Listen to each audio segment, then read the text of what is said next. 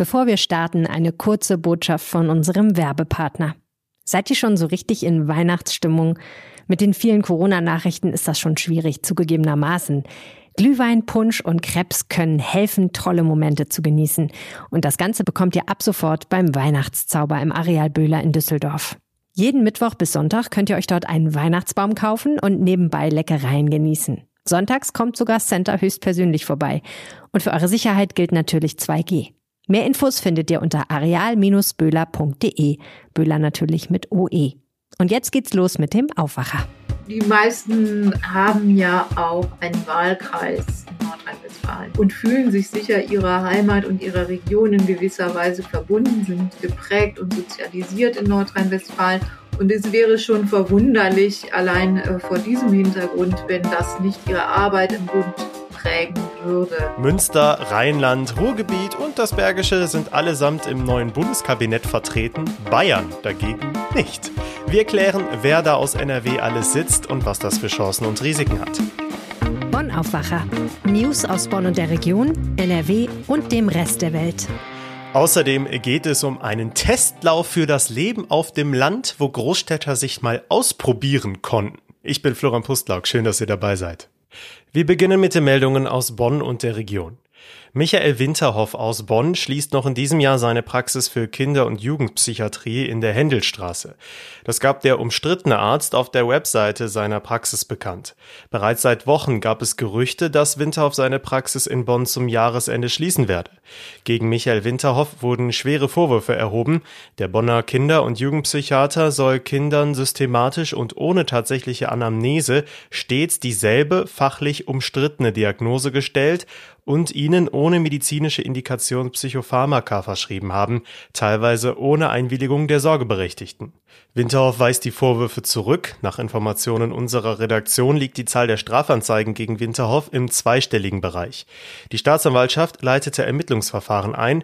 Auf Twitter wurde die Nachricht, dass Winterhoff seine Praxis schließt, unter anderem von mehreren nach eigener Aussage Betroffenen als wichtiger Etappensieg und so wörtlich erster Schritt bezeichnet. Der bekannte Kinderarzt und Autor Herbert Renz-Polster, einer der schärfsten Kritiker Winterhoffs, wies aber darauf hin, dass die Praxisschließung nicht bedeutet, dass Winterhoff seine ärztliche Tätigkeit aufgebe. Er könne weiterhin Patienten behandeln, wo immer er will, etwa in Einrichtungen. Dann habe er weiterhin seine ärztliche Lizenz. Dass die Ärztekammer Winterhoff die Lizenz nicht entziehe, kritisierte Renz-Polster. Auch für Kinder zwischen fünf und elf Jahren soll es im Rhein-Sieg-Kreis in Zukunft eine zentrale Impfstelle geben. Der Kreis teilte am Montag mit, dass er die Asklepios Kinderklinik in St. Augustin damit beauftragt hat, dieser Personengruppe ein Impfangebot zu unterbreiten. Auf dem Gelände der Kinderklinik war bis Ende September bereits das Impfzentrum des Kreises untergebracht. Bei der Vorstellung der Impfstelle in Meckenheim, die am Dienstag ihren Betrieb aufnimmt, nannte Landrat Sebastian Schuster Freitag, den 17. Dezember als Startdatum für die zentralen Impfungen von Kindern unter 12. Die Europäische Arzneimittelbehörde EMA stufte in der vergangenen Woche den Impfstoff von BioNTech als sicher und wirksam für Kinder ab fünf Jahren ein und gab damit grünes Licht für die Zulassung in dieser Altersgruppe. Für Kinder zwischen fünf und elf Jahren unterscheidet sich der Impfstoff im Vergleich zu dem für die Altersgruppe ab zwölf Jahren nur in der Dosis. Sie bekommen 10 statt 30 Mikrogramm. Grundsätzlich dürfen Kinder dieser Altersgruppe bereits jetzt geimpft werden, wenn es der Arzt für medizinisch notwendig hält. Nach heftigen Protesten von Eltern reagieren nun die Städte St. Augustin und Troisdorf und wollen PCR-Pool-Tests in Kitas einführen. Bislang hatten sich die beiden Kommunen gegen die Einführung von PCR-Tests in Kitas entschieden. In St. Augustin hatte die Stadt zuvor ein Stimmungsbild unter den Kita-Leitungen abgefragt. Laut dem ersten Beigeordneten Ali Doan hielten sich Befürworter und Ablehne der Pooltests die Waage. Differenzierung sei kein Problem, weil das Geld zumindest bis Ende des Jahres vom Land komme. Außerdem müssten laut aktueller Erlasslage in NRW grundsätzlich nur noch jene Kinder und Erzieherinnen und Erzieher in Quarantäne, die sich mit Corona infiziert haben. Alle anderen Kinder und Erzieher der Einrichtung müssen nicht in Quarantäne, selbst wenn sie mit dem infizierten Kind oder Erwachsenen in den Tagen zuvor engen Kontakt hatten. Bekanntlich werden die Pooltests in Kitas anderer Kommunen und an Grundschulen zweimal wöchentlich durchgeführt, zunächst anonymisiert. Erst wenn es einen positiven Test innerhalb einer Gruppe gibt, müssen Eltern eine weitere Probe ihres Kindes abgeben. Bis das Ergebnis vorliegt, müssen alle Kinder der betroffenen Gruppe zu Hause bleiben. Im Rhein-Sieg-Kreis hatte Niederkassel schon früh PCR-Pool-Tests eingeführt, da diese wesentlich sicherer als Schnelltests sind. Das überzeugte nun auch St. Augustin und Troisdorf. Während in St. Augustin die Ratsfraktionen noch bis Mitte der Woche den Plänen der Stadt zur Einführung der Tests zustimmen sollen, ist man in Troisdorf schon weiter. Hier teilte man nun mit, dass noch in diesem Monat mit dem PCR-Lolli-Pool-Test begonnen werden soll. Und jetzt zu unserem ersten großen Thema heute hier im Aufwacher. Heute unterzeichnen die Ampelparteien den neuen Koalitionsvertrag. Das bedeutet, auch das Kabinett steht, die Ministerinnen und Minister, der Ruhrpott ist darin vertreten, das Münsterland, das Rheinland und das Bergische. Drei Minister und eine Ministerin kommen aus NRW. Und darüber spreche ich jetzt mit Kirsten Bialdiger, NRW-Korrespondentin der Rheinischen Post. Hi. Hi. Dann gehen wir die Namen doch erst einmal durch. Wir haben äh, Svenja Schulze aus Münster, SPD, sie wird Entwicklungsministerin, FDP-Chef Christian Lindner aus dem Rheinisch-Bergischen Kreis, Finanzminister, klar, sein Parteikollege Marco Buschmann aus Gelsenkirchen, er wird Justizminister und Karl Lauterbach, SPD, Wahlkreis in Köln und Leverkusen, er wird Gesundheitsminister. Also, da sind einige prominente Gesichter dabei. Dann starten wir doch zuerst mal mit Karl Lauterbach. Ist das eigentlich eine Überraschung, dass er jetzt doch Minister wird? Ja, es gab ja einiges hin und her. Also ganz sicher war sich niemand, ob er es jetzt wirklich wird. Wer auch immer das war, der diese Infos gestreut hat, betonte, dass er häufig auch mal unorganisiert sei oder sich eben sehr gerne in Studien hinein vertieft, aber dann ist ja auch auf Handlungen ankommt. Naja, diese Kritiker wurden ja nun eines Besseren belehrt und äh, Olaf Scholz traut ihm das Amt offenbar ohne weiteres zu und auch viele aus der äh, aus dem Gesundheitsbereich. Läuft Lauterbach damit auch Christian Lindner so ein bisschen den Rang ab, was so ja den illustresten Minister in der neuen Regierung angeht? Ja, ich weiß nicht, ob man Christian Lindner als illuster bezeichnen kann. Christian Lindner ist ja, glaube ich, eher so aus dem Fach äh, zielstrebig und äh, erfolgsorientiert das ist Karl Lauterbach wahrscheinlich auch, aber in einer ganz anderen Ausprägung. Also er kommt auch aus ganz anderen Verhältnissen. Damit geht es schon los. Also Lauterbach ist als Kind einer Arbeiterfamilie aufgewachsen in der Nähe von Düren.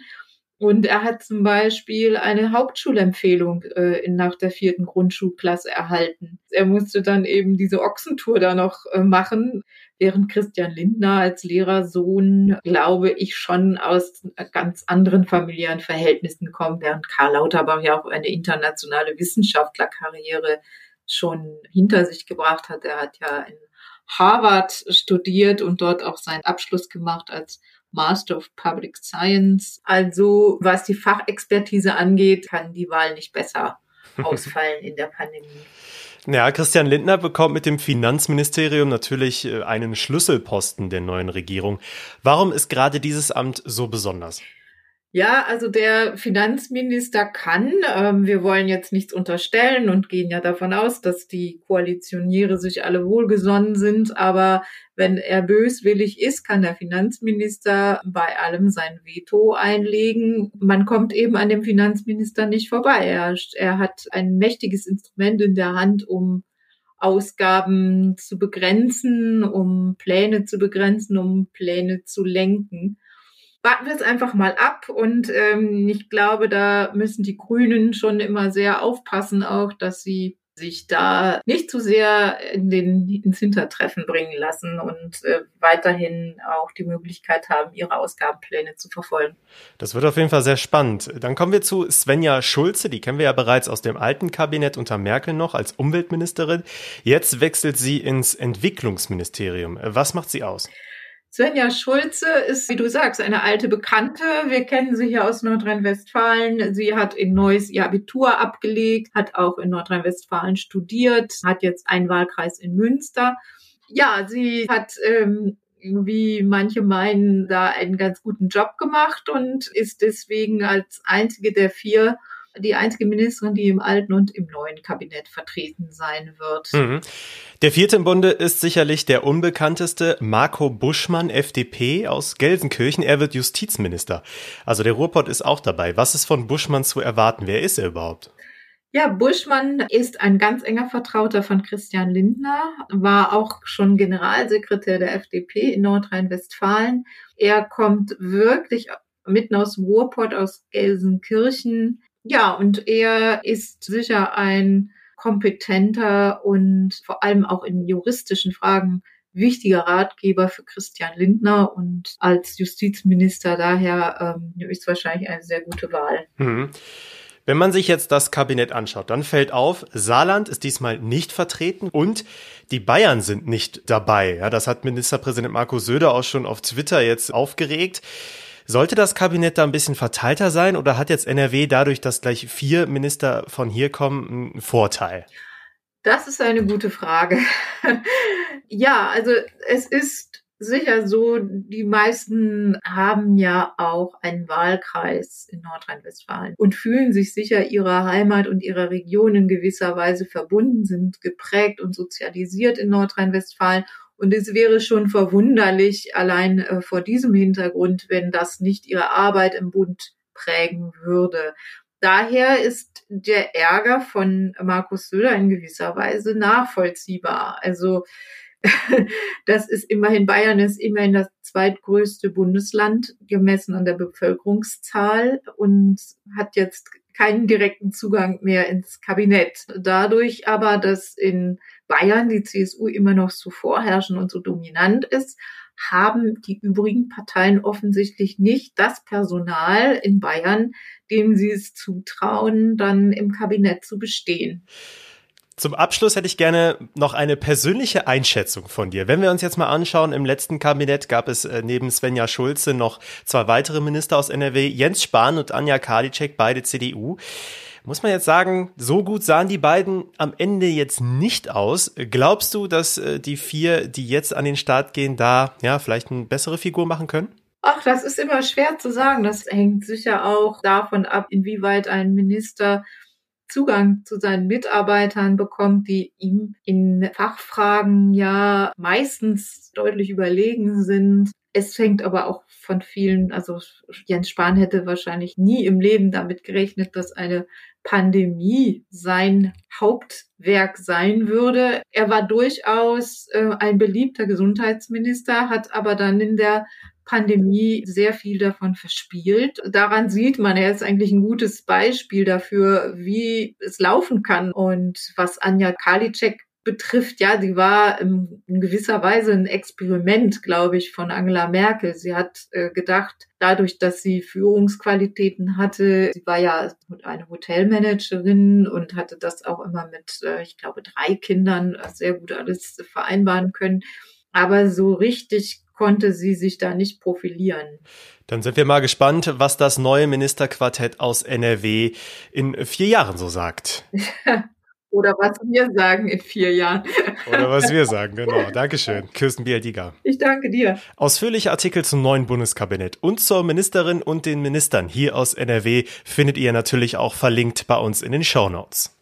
Jetzt geht es hier im Aufwacher um ein Thema, um das ich mir persönlich schon lange Gedanken mache, und zwar ist es das Leben mitten in der Großstadt. Dort lebe ich auch und ich muss sagen, der Lärm, dieses ganze Durcheinander, das wird einem dann doch irgendwann zu viel. Und es gibt Menschen, die haben das dann satt und die sagen, ich will dahin, wo es idyllisch und leise ist, ich will aufs Land.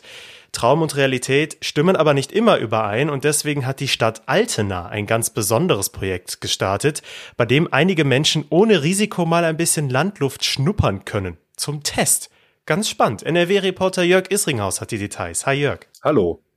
Summer of Pioneers heißt das Projekt der Stadt Altena. Wer konnte da wie mitmachen? Ja, prinzipiell konnte da jeder mitmachen, der, sage ich mal, die Möglichkeit hat, auch mal ein halbes Jahr äh, nicht an dem Ort zu arbeiten, in dem, in dem man normalerweise sitzt.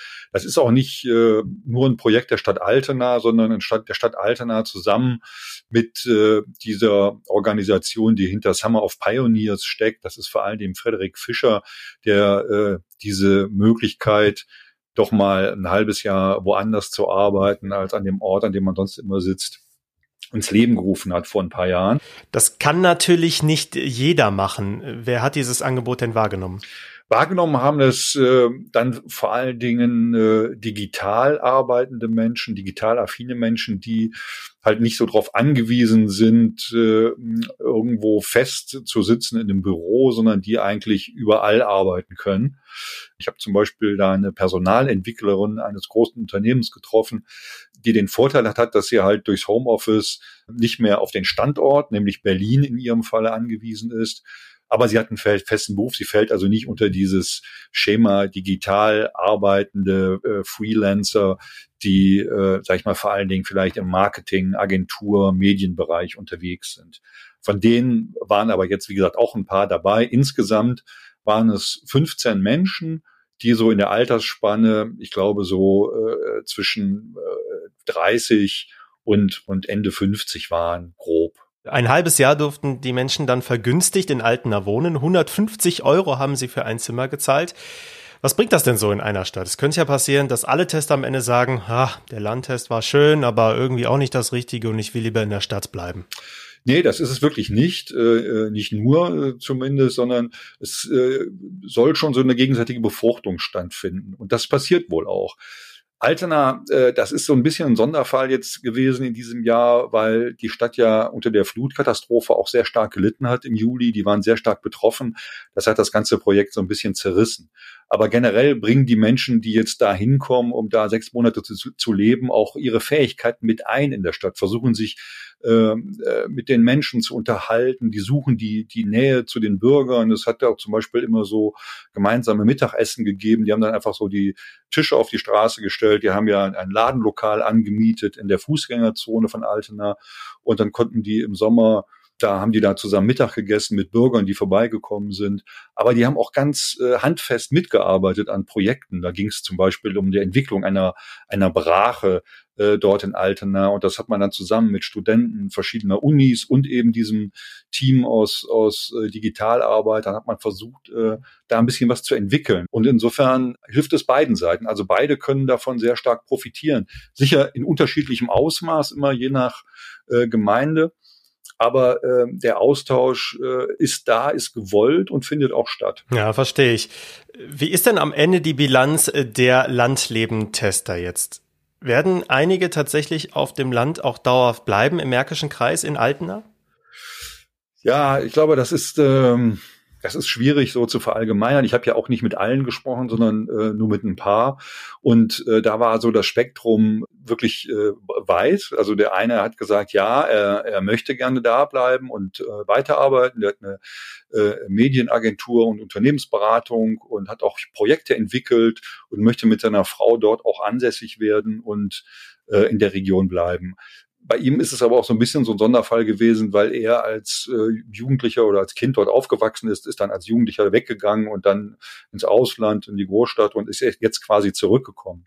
Eine andere hat gesagt, ja, äh, das war eine tolle Erfahrung für sie und äh, sie weiß jetzt, dass das Leben in der Kleinstadt auch trägt und äh, dass sie das auch in Zukunft erleben möchte, aber wahrscheinlich nicht in Altena, sondern die wird sich dann äh, irgendwo anders vielleicht dieses Landleben suchen. Und natürlich haben alle Tester auch die Nähe zur Natur schätzen gelernt. NRW-Reporter Jörg Isringhaus zum Probewohnen auf dem Land in der Stadt Altena. Vielen Dank. Wenn ihr mehr zu den Summer of Pioneers und dem Unternehmen dahinter erfahren wollt, dann schaut gerne mal bei uns in den Show Notes, da findet ihr auch einen dazugehörigen Link dazu. Und diese Meldungen könnt ihr heute auch noch verfolgen. Die Impfpflicht zumindest für einige Berufsgruppen rückt immer näher. Der Bundestag berät heute in einer außerplanmäßigen Sitzung über weitere Corona-Maßnahmen. Die Ampelparteien planen dazu zum Beispiel eine Impfpflicht für Personal in Kliniken oder Pflegeheimen. Der Ukraine-Konflikt sorgt wieder für einen politischen Gipfel, diesmal allerdings als Videokonferenz.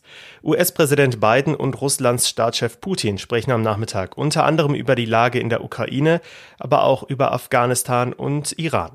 NRW-Innenminister Herbert Reul informiert heute über die neue Verordnung zum Waffenverbot in bestimmten Zonen in NRW, zum Beispiel der Düsseldorfer Altstadt. Reul will auch Details zur Umsetzung dieser Verordnung vorstellen.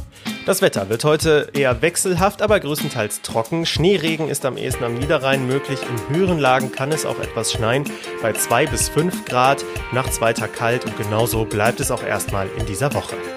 Das war der Aufwacher für Dienstag, den 7. Dezember 2021. Ich bin Florian Pustlauk. Ich wünsche euch jetzt noch einen schönen Tag. Ciao.